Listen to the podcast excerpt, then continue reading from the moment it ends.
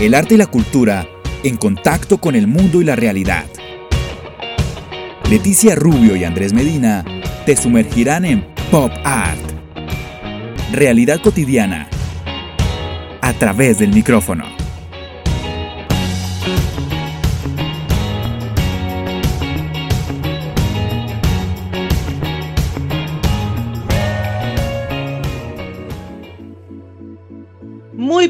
Buenas noches a todos. Mi nombre es Leticia Rubio y junto a Andrés Medina hacemos este Pop Art. Yo desde Río Tercero, Córdoba, Argentina. Andrés desde allá, desde Colombia, Bogotá.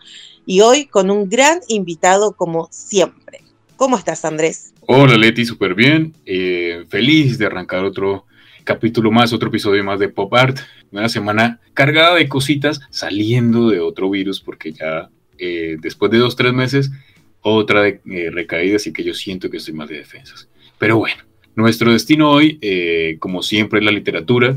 Hoy tenemos un gran invitado. Está con nosotros, Leti, Hernán Jara Muñoz. Él es librero de formación, lleva 32 años en el oficio y la ha desarrollado en la conocida sala colombiana de la librería Lerner de la Avenida Jiménez, acá en Bogotá. Tal sala cuenta con más de 20.000 títulos de bibliografía colombiana y de cuya curaduría siempre ha estado a cargo.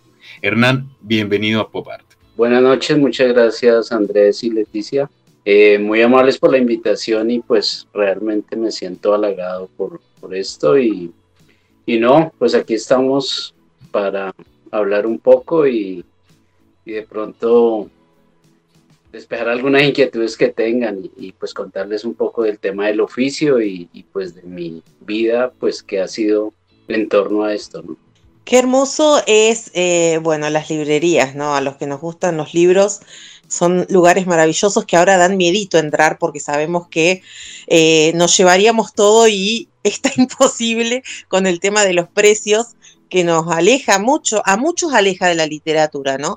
Pero um, teniendo en cuenta que con todo esto, esta, este medio digital y esta globalización y las nuevas tecnologías, cuando siempre siempre hay algunos que dicen, el libro en papel va a desaparecer, no vamos a tener más acceso a la literatura en papel. Eh, ¿Qué pensás de todo esto?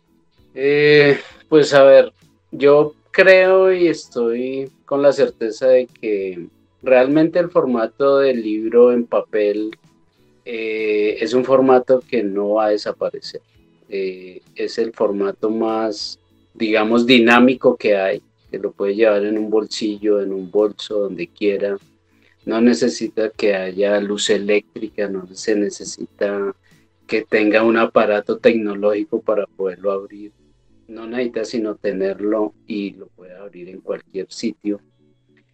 Eh, primero, eso. Segundo, eh, en la experiencia que uno ve, los chicos, pues que uno pensaría que son los que como que más tenderían a, a otro tipo de formatos, realmente uno se da cuenta que la, las personas lectoras siempre van a preferir el, el papel, siempre van a preferir eh, tocar, abrir el libro, o leerlo y empezar a disfrutarlo desde ahí, ¿no? Entonces, eh, yo creo que el, formato del libro tiene unos ingredientes que pues ya llevamos de 500 años creo que con este formato y eso no va a cambiar. Que haya otras opciones, que haya otros modos, otras alternativas para algunas cosas, sí, y eso pues ayuda, pero realmente el formato del libro, como está hecho, se ha mantenido muchos años, decenios. Entonces, no, no creo en, en mi experiencia de que eso vaya a desaparecer. Nosotros hemos tenido en la librería algunas eh, alternativas y hemos hecho pruebas en algún momento, por ejemplo, de vender ebooks que salen, digamos, a mitad de precio del libro impreso y realmente no. O sea, es, es algo que algunas personas lo compran por practicidad. Alguien que va a viajar, por ejemplo, en ese caso lo que nos dimos cuenta era que los que más lo compraban eran extranjeros que de pronto iban a viajar y pues eso les, les quitaba un poco de peso, de, de, volumen. Pero no, el estudiante, el, la persona joven, que pues uno tendería que ellos sí, tal vez le ponía las dos opciones, el libro impreso y el libro en ebook, en digital, y no sé, 90% se lleva el libro impreso, así sea un poco más costoso. Pues Hernán, quiero llevarte un poquitito más atrás eh, y precisamente para hablar de cómo inicia este periplo eh, dentro del mundo de los libros, de la librería, ya 32 años en el oficio, pero cómo eh, te centras puntualmente en ese momento y, nada, durante esos 32 años, dentro de, tantos cambios que han existido en la literatura, con los diferentes autores que, surgen año tras año. bueno, sí, esto empieza en el año 91 eh, yo vengo de provincia, yo no soy de acá Bogotá, vengo de una región del Sumapaz. Termino mis estudios secundarios, vengo aquí a Bogotá con la intención de estudiar algo más y pues obviamente de conseguir en qué trabajar. Afortunadamente pues eh, encuentro por un amigo en común con mi papá eh, la opción de la librería. Precisamente en ese momento, don Hugo González, que fue un librero que estuvo en Lerner durante 43 años administrándola, eh, me dio la oportunidad y en ese momento, en el año 91, tenía la idea de hacer, él decía, una librería dentro de la librería. Y esa librería que él ya tenía en su cabeza era una librería de libros colombianos, que tuviera todas las temáticas que tenía la librería general, pero de solamente autores colombianos de libros que hablaran sobre Colombia y de publicaciones periódicas colombianas, sobre todo académicas. Y esa era como su objetivo de hacer en ese año. Obviamente necesitaba personal y ingreso yo. Yo ingreso en el mes de abril y en el mes de septiembre se inaugura esta sala Colombia, que pues acaba de cumplir ahorita, eh, no, en septiembre se inaugura, o sea, ahorita en septiembre va a cumplir 32 años yo ingreso en abril. Eh, él me capacita como un, año, eh, luego paso a esta sala, que es donde he permanecido siempre, con la idea de él siempre de resaltar y, y, hablábamos antesito sobre el tema de darle oportunidad al autor colombiano, a todos, es decir, el autor que pues ya lo está publicando una editorial comercial sin problema, pero también era eh, él tenía eh, su idea y, es uno de los objetivos de esta sala, es darle la oportunidad a estos autores eh, independientes, estos autores pequeños, estas editoriales independientes, pequeñas, que pues a veces en las grandes librerías, en las grandes cadenas de librerías, por el tema de espacio, digamos, nunca van a estar en un anaquel de novedades, o si van a estar es uno o dos días y ya va rotando. Entonces la idea de esta sala es, era o es y ha sido siempre y sigue siendo darle ese espacio al autor colombiano, digamos que no sea una cosa así de pasada, sino que permanezca. La librería Lernes es, es una librería de fondo, eh, digamos en general la librería en la sede principal, que es donde estoy yo, pues manejamos alrededor de más o menos unos 60 mil títulos.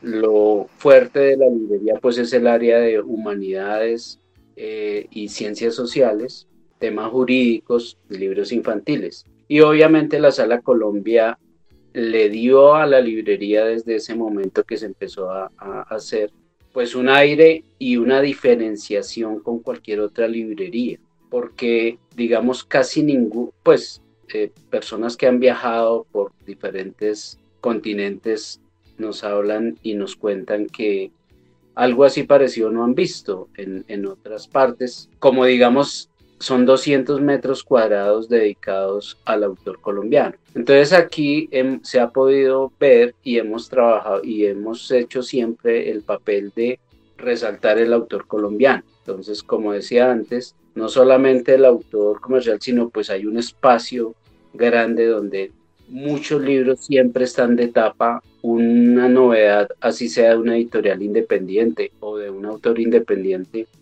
puede estar en novedades eh, un mes, mes y medio, 20 días, que son tiempo ya como, y, además que aparte de que están los, en los anaqueles de novedades, tenemos una vitrina, digamos, estas sedes sobre todo cuenta con unas grandes vitrinas y hay una vitrina bastante amplia para también resaltar esto, toda la, la producción bibliográfica colombiana de todos los temas. Entonces, para muchas personas que editan sus libros, y como digo, las editoriales independientes es, digamos, saben que la librería Lerner es como una muy buena vitrina para eh, mostrar su trabajo, para mostrar sus libros, para pues darle cierta, resaltar cierto, digamos, esa línea que de pronto en otras librerías no tienen eh, mucho espacio.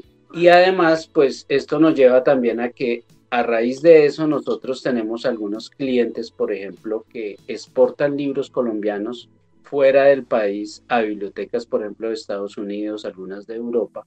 Eh, tuvimos, por ejemplo, él ya ahorita, pues, por temas de edad y todo esto cerró su negocio, pero un señor que llama J. Herrera que exportó libros durante más de 40 años y era exportar libros colombianos a estas bibliotecas, a la Biblioteca del Congreso, a la de Harvard, a, la, a bibliotecas de Alemania. Digamos, ese, ese trabajo que hizo fue impresionante. Entonces, ahora se ha dispersado como en diferentes eh, canales que están haciendo esto, pero Don Noé hizo ese trabajo durante muchos años y yo recuerdo muy bien cuando empecé acá en la Sala Colombia, que era, pues fue durante muchos años el mejor cliente, porque pues se llevaba siempre todas las novedades, independientemente si era un libro pequeñito de poesía, si era una novelita y chiquita que el mismo autor con su esfuerzo la editó, por lo menos se llevaba dos o tres ejemplares y pues eso para los autores era,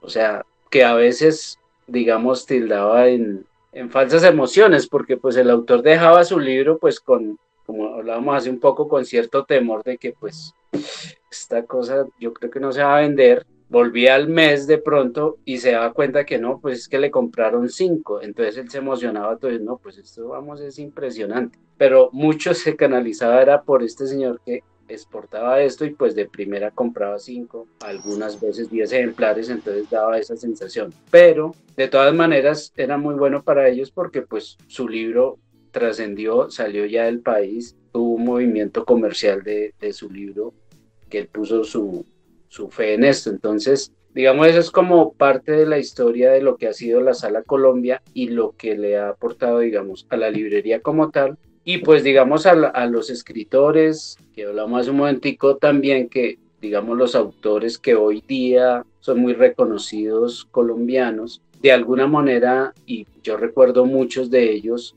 empezaron editando ellos mismos sus libros, Mario Mendoza, un Santiago Gamboa, un Héctor Abad, o en editoriales muy pequeñas, que pues obviamente cuando, y es lo que sigue pasando, editan ellos, hacen un esfuerzo, ahí hay como una especie de, filtro eh, y los que empiezan a tener más éxito pues ya cuando dan en el punto o son reconocidos pues ya las, editores comerciales, los grandes grupos pues ya los cogen y, y, los empiezan a editar, ¿no? Entonces pues digamos como que este papel de la, de la Sala Colombia siempre ha sido de impulsar eh, eso, de que haya un espacio para ese escritor, para pues que pues obviamente cualquier libro ha sido un esfuerzo para poder mm.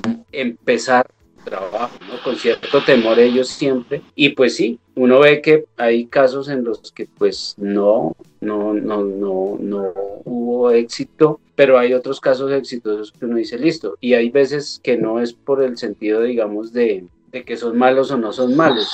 Yo tengo pues un par de como de ideas en cuanto a eso y es que por ejemplo hay veces que los autores digamos escriben un muy buen libro pero le pueden le ponen un título muy malo que no vende. No tiene buena asesoría.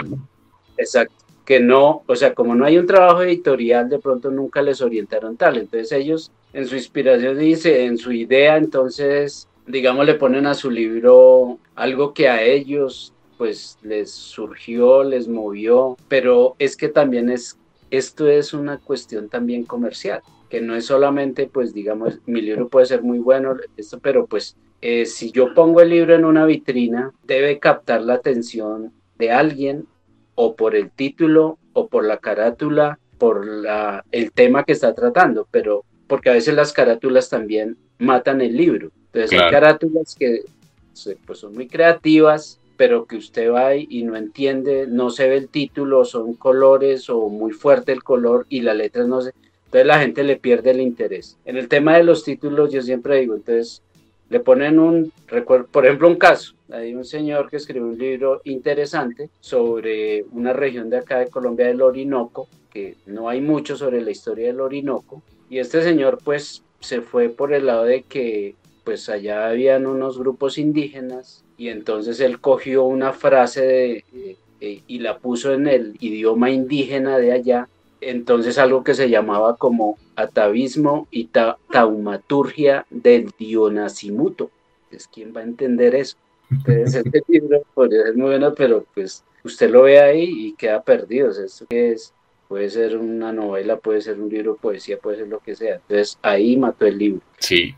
Eh, y otro, Sí, por ejemplo, Leti, ¿qué tipo de, de, de, de etapas o, qué te atrae de un libro? Cuando tú lo ves, siempre atrae obviamente los colores, el estilo de, la tapa, el material, muchas cosas atraen del libro, pero ¿qué te atrae Leti, por ejemplo, cuando ves un libro? No, bueno, vos sabés que yo soy muy particular para la lectura, o sea, yo, por ejemplo, amo lo que estás haciendo con la literatura colombiana, yo tengo mi biblioteca cuanto libro de escritor de mi ciudad existe y, e intento seguir eh, teniendo eh, como colección también, pero también como, como historia de la literatura de, mi ciudad. Pero bueno, mi la, literatura que yo busco, excepto que sea de Morris Wetz, que es mi autor eh, predilecto y que tengo muchos de sus libros, tienen que ver con la historia. Entonces, para mí, más allá de, de esto de, los títulos y las cosas, como no soy novelera, entonces no es algo que me llama la atención un libro, o sea, generalmente eh, son, es de historia, de, historia de los pueblos, eh, la historia argentina y bueno, ese tipo de literatura es la que yo consumo como, digamos, de la que yo consumo con placer, ¿no? Eh, no, no hago, he visto un montón de libros, como dicen, que te llaman muchísimo la atención, pero al no ser novelera, no es que voy a una librería a buscar como, voy a ver qué leo, una novela romántica o qué sé yo, no soy de ese tipo de lectura, entonces me cuesta, pero sí entiendo esto que vos decís del marketing y de ponerle, de, que muchas veces el autor está solitario en la producción, ¿no? del libro. Eh, uno puede tener una muy buena idea, pero realmente hay gente que se dedica a eso y que y hay que investigar mucho si uno quiere sacar un buen producto, ¿no? Porque una vez que, la literatura está expresada en el papel, la realidad es que uno la tiene que vender y la tiene que usar como un producto de, de cambio, un producto de venta, ¿no? el marketing. Eso eso a los que amamos los libros lo entendemos, nos frustra eso de tener que, bueno, a ver, al final el marketing es todo, este libro es buenísimo, pero si no tiene marketing unas grandes cadenas de distribución no llega a donde tiene que llegar, es real, y bueno, el mundo se dedica a eso, ¿no? Eh, yo consideraba lo mismo que vos con el tema del papel, para mí no va a terminar nunca, yo siempre que, si tengo que elegir, siempre elijo el papel. Entiendo y agradezco la tecnología que nos permite yo leer eh, poemas de, mi amigo aquí Andrés de, Colombia, porque no puedo acceder al libro, porque es difícil. Bueno, el libro de él sí anda dando vueltas por Argentina, pero no es tan fácil de conseguir, o si yo no lo conociera, eh, no hay una página donde yo acceda y, se, me, se me haría fácil encontrar su literatura, ¿no? Como seguramente me pasa con grandes escritores de, Colombia en este caso que estamos hablando. Entonces eso es, lo que los lectores tenemos como, y yo creo que el escritor también, ¿no? Porque el escritor pone mucho en esa, en esa escritura, en ese libro y después pensarlo como un producto que tiene que vender y que tiene que gustar a otro para poder seguir continuando con esta creación, ¿no? Con estas creaciones. Eh, sí, se, se, complica, se complica, pero... Eh, yo quería preguntarte cómo, eh, si, si, hay autores que se llegan a la librería para, para darte su producto, ¿cómo llegás vos al autor local, al autor más de, eh, más, no, no quiero decir amateur porque no, no es esa la palabra, pero bueno, sí, em, al autor que es más libre, digamos, al que hace su propia producción? Pues digamos, en, en la mayoría de los casos los autores llegan a la librería. La Sala Colombia de la Lerner es muy ya reconocida y pues en el mundo académico y en el mundo, digamos, de los escritores es bastante conocida. Entonces, eh, como llevamos 32 años, como hablaba de la historia de la, de la Sala Colombia, pues son 32 años donde se ha posicionado como esa vitrina del autor colombiano. Entonces, como decía inicialmente, pues la gente busca esta sala para poder empezar a tener una vitrina para su libro, unas primeras ventas, porque pues obviamente Lerner es visitada por la gran clientela nacional académica de estudiantes, de pues personas investigadores, de gente extranjera que viene a buscar mucho esta sala porque pues digamos llegan a alguna o a la librería en general que traemos libros de España, que tenemos libros de México, de Argentina, todo esto, pero pues dicen, bueno, eso lo podría conseguir yo en otro lado, pero lo, la producción colombiana es la que van muchos a buscar porque es donde está, digamos, lo más local, lo que no tiene tanta rotación. Algunos autores colombianos obviamente ya han trascendido las fronteras, se editan en otros países, se exportan sus libros, pero pues estos que están empezando, los autónomos sobre todo, que pues en Filbo que nos decía Andrés, eh, vio esta parte que manejamos eh, en, la, en el pabellón Colombia este año, es esos autores que ellos mismos hicieron su libro, y la Filbo también ahí les dio como un espacio y estuvimos a cargo también de, de esa parte, de mostrar estos autores que están empezando, que es su primer libro o su segundo libro, y pues que también yo aplaudo ahí la parte de Filbo y de la Cámara Colombiana del Libro de darles ese espacio donde no tenían que pagar nada para poder exhibir su libro y poder acceder a que el público los evaluara y pues realmente fue un ejercicio muy, muy bonito, fue bastante productivo.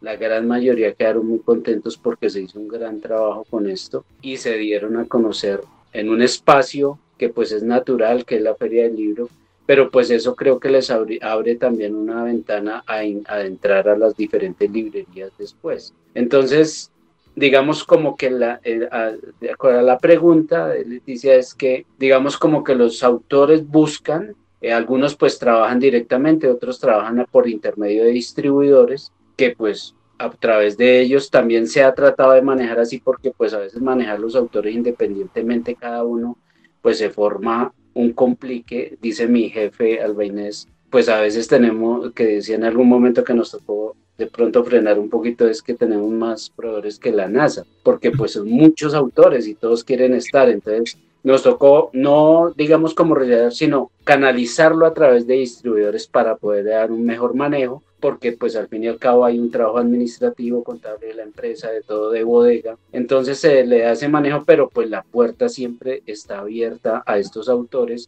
y la librería su objetivo en esta sala es ese, impulsar esto y pues todos los autores colombianos ahí siempre son bienvenidos. Pues Hernán, ya para finalizar, porque igual el tiempo es muy corto, se pasa volando, sobre todo cuando estamos hablando de, literatura, de libros, ¿qué se viene para la Lerner eh, durante estos años? ¿Cómo van a celebrar esos 32 años de, la Sala Colombia? ¿Y qué se viene para Hernán con proyectos independientes o que tienen en mente para lo que queda de este año? Mm, pues bueno, yo creo que para la librería, eh, la librería ya cumple ahorita, eh, acaba de cumplir en mayo 65 años de estar eh, vigente y la Sala Colombia 32 siempre está innovando, siempre Lerner está, digamos, como a la vanguardia de todo. Se ha implementado, pandemia nos dejó que se implementó las ventas online mucho más y afianzó esto las entregas de domicilio, la, la página de e-commerce. Y pues sigue la librería, eh, eh, pues también digamos casi dentro de, después de pandemia se abrió una nueva sede en Medellín, una sede pequeña, pero pues es ya otro paso. Y pues Lerner sigue subiendo y, y sigue eh, manteniendo sobre todo su gran oferta y su buen servicio, que es lo que más la ha caracterizado siempre. Entonces, eso se mantendrá siempre digamos, aparte de mí, habemos varios libreros que llevan más de 20 años, hay otros que llevan también ya 30 años. Y esto hace que mucha clientela nuestra, ya más que clientes, sean amigos nuestros y por eso nos visitan y por eso están siempre con Lerner. Y en la parte pues personal, eh, digamos, yo eh, hice, un proyecto con unas memorias que dejó mi papá, eh, póstuma, digamos, Colombia está siempre asignada por la violencia.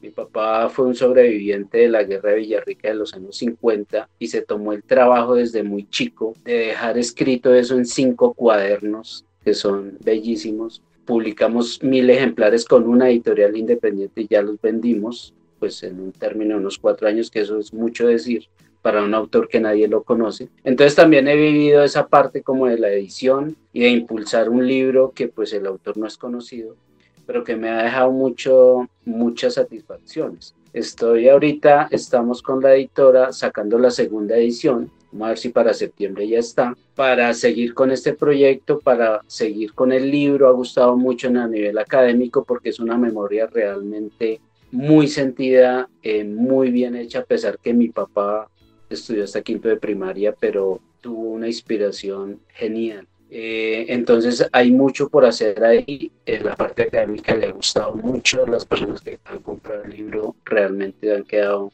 pues tal vez un poco impresionadas, pues porque pues mi papá era un campesino y pues que se tome el trabajo de recoger estas memorias desde que era muy chico durante su vida y, y, y pues digamos realmente pues muy satisfecho con eso. El libro se llama Cuadernos de la Violencia, Memorias de Infancia en Villarrica y Sumapaz, el autor Jaime Jara Gómez. Y pues sigo como en ese tema y seguiré pues aquí en la Sala Colombia eh, hasta donde se me permita eh, estar ahí con toda la, digamos, la disposición para, para seguir y pues conociendo cada vez, porque este trabajo realmente el dinamismo que da es que cada día usted conoce nuevos autores, nuevos libros, nuevas cosas. Y es muy gratificante, digamos, eh, estar para mí en, la cabeza, pues, digamos, de la Sala Colombia. Pues, Hernán, eh, para nosotros fue un placer tenerte en Pop Art, de que podamos hablar un poquitito de, la literatura colombiana, de, la historia de la librería Lerner, que, lleva muchos años, de ese espacio que estás eh, manejando ya hace algunos años. Entonces, nada, la invitación es para que los que no conocían eh, este lugar, este magnífico lugar, que vayan, que visiten, que conozcan un poquitito más acerca de, los diferentes autores colombianos que han pasado durante estos años y que están ahí eh, en ese espacio que maneja Hernán. Pronto estaremos allá pegaré el viajecito, Leti, y, conoceré pronto a Hernán y me compraré un par Por favor, yo quiero foto de la librería. Allá lo esperamos, claro que sí. Estaré. Y Leti cuando venga acá a Colombia. Tiene muchas invitaciones, muchísimas. la Argentina no me estaría dejando. Pero, pero nada, Hernán, eh, un placer para nosotros tenerte acá. Y para todos ustedes que, siempre se conectan cada semana para escuchar cada episodio de Pop Art, recuerden que también pueden escuchar muchísimas cosas que suceden en Argentina, sobre todo en Río Tercero, en www.tribucontenidos.com.ar. Ahí van a encontrar mucha información eh, que se mueve en Río Tercero, más eh, Pop Art, que siempre está moviéndose año tras año. Leti, gracias por acompañarme en este pop art. Nos encontramos la semana que viene. Muchísimas gracias, Hernán. Andrés, te mando un beso. Gente, hasta la semana que viene. Bueno, muchas gracias a ustedes. Hasta luego. Chao, chao. Desde Córdoba, Argentina y Bogotá, Colombia, Leticia Rubio y Andrés Medina te acompañaron en Pop Art. Realidad cotidiana a través del micrófono. Hasta la próxima.